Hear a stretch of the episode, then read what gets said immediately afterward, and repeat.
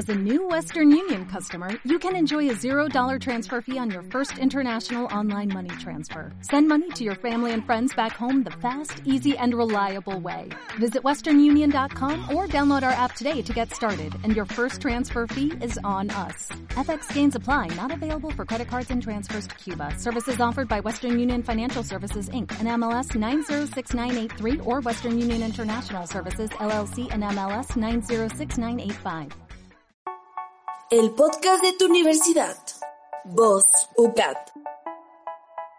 Hola, ¿qué tal? Bienvenidos al nuevo podcast de cirugía ortognática con los estudiantes de la Universidad UCAT del posgrado de ortodoncia. Quédate con nosotros, somos podcast de cirugía ortognática, comenzamos.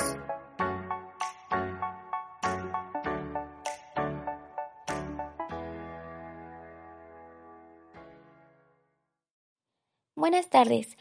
Hoy vamos a hablar de un tema muy importante. ¿Cuál? La mentoplastia. La mentoplastia es el procedimiento por el cual se aumenta o disminuye el tamaño de la proyección del mentón. Se aumenta su altura e incluso se mejora su forma. Y bueno, este procedimiento puede contribuir de manera importante y significativa en el balance y armonía del rostro. ¿Cuándo es necesario hacer una mentoplastia? Bueno, es necesario realizarla cuando hay que corregir anormalidades del desarrollo de los huesos en la mandíbula, como es la asimetría facial o la agenesia congénita de la mandíbula, la cual es la condición en la que el paciente nace sin una parte de la mandíbula, o en otros casos, también cuando es necesario armonizar los rasgos faciales, es decir, cuando el mentón o barbilla es muy grande o pequeño con respecto al rostro del paciente.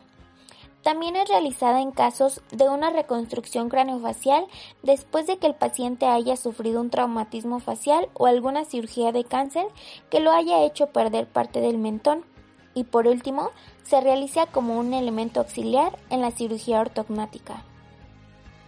Hay varias formas de llevar a cabo este procedimiento y dependiendo la alteración que exista, pueden ser 1. Elevación o aumento, es decir, se emplean biomateriales de relleno o prótesis. 2. Reducción. Se remodela la porción ósea eliminando su exceso. 3. Corrección de doble mentón por medio de lipoescultura. 4. Avance, es decir, mover la barbilla hacia adelante. 5. Retroceso, o sea, llevar la barbilla hacia atrás. 6 de lado a lado que puede ayudar con las barbillas asimétricas. Las indicaciones de la mentoplastía son cuando hay un tamaño anormal de la mandíbula, es decir, cuando ésta está más pequeña o más grande, alteraciones estéticas de la barbilla a causa de deformidades por defectos congénitos o adquiridos y por último por envejecimiento. Para realizar una mentoplastía es necesario realizar un diagnóstico previo del paciente, donde se realiza una exploración física, se toman fotografías de frente y perfil y por último radiografías, ya que son de suma importancia para hacer un buen análisis facial. Y con estos datos nosotros podemos determinar si es candidato o no para la cirugía. Los materiales o injertos de implantación se clasifican en homólogos, autólogos, y aloplásticos. Los homólogos, estos son unos injertos de hueso que no es propio del paciente, sino que es extraído de un banco de tejidos. Los autólogos, que son tomados del mismo paciente. Este injerto puede ser de tipo intraoral o extraoral, son los que tienen mejor resultado del tratamiento ya que son tomados del mismo paciente. Y por último, los aloplásticos. Y bueno, este material es un polímero que está compuesto por oxígeno y silicio. Este último tiene un mayor porcentaje de rechazo por el desplazamiento y la fijación de ambos, o sea, el injerto y el hueso, ya que los dos son de superficies lisas.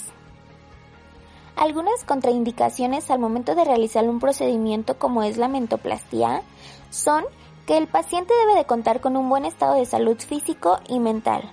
No debe tener enfermedades sistémicas, en especial aquellas relacionadas con el tejido óseo. Además, deben ser conscientes de las expectativas en relación a los resultados de la cirugía, pues estas son evidentes después de tres o cuatro meses posteriores a la intervención.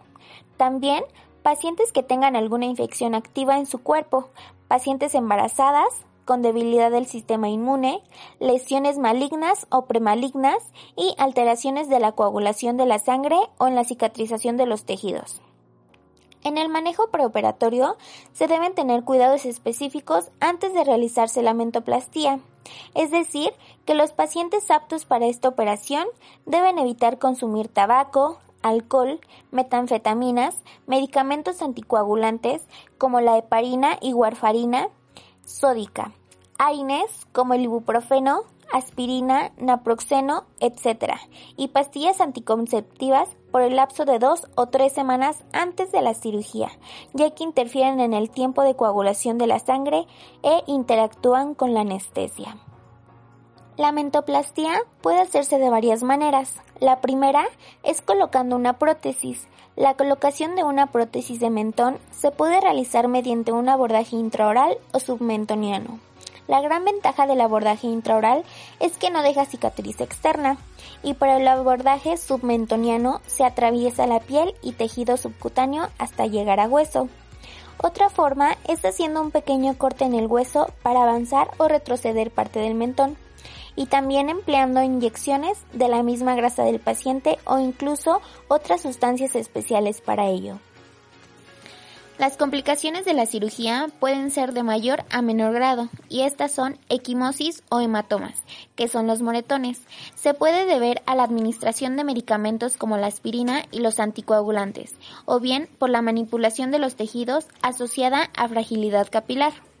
Edema es la presencia de un exceso de líquido en algún órgano o tejido del cuerpo, en este caso en el mentón, que en ocasiones puede ofrecer el aspecto de una hinchazón blanda. Su aparición es frecuente después de un traumatismo, pero también puede estar vinculado a irritación debido a algún material empleado en la cirugía. Parestesia, sensación indolora de hormigueo o adormecimiento. Los síntomas de la parestesia pueden ser permanentes o transitorios, causada por la presión sobre determinados nervios, en este caso los nervios faciales y trigémino. Alergia. Aparecen cuando el sistema inmunitario reacciona ante una sustancia extraña que provoca una reacción.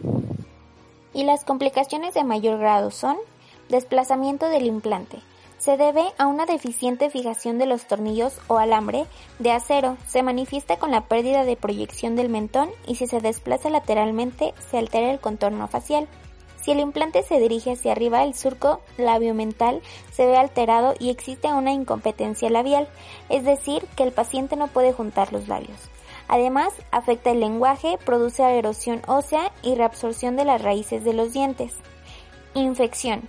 Debido a que el procedimiento quirúrgico se lleva a cabo en cavidad oral, el riesgo de infección que existe es alto, pero se puede prevenir realizando una buena asepsia y antisepsia, además de seguir un tratamiento antibiótico antes y después de la cirugía. Reabsorción ósea.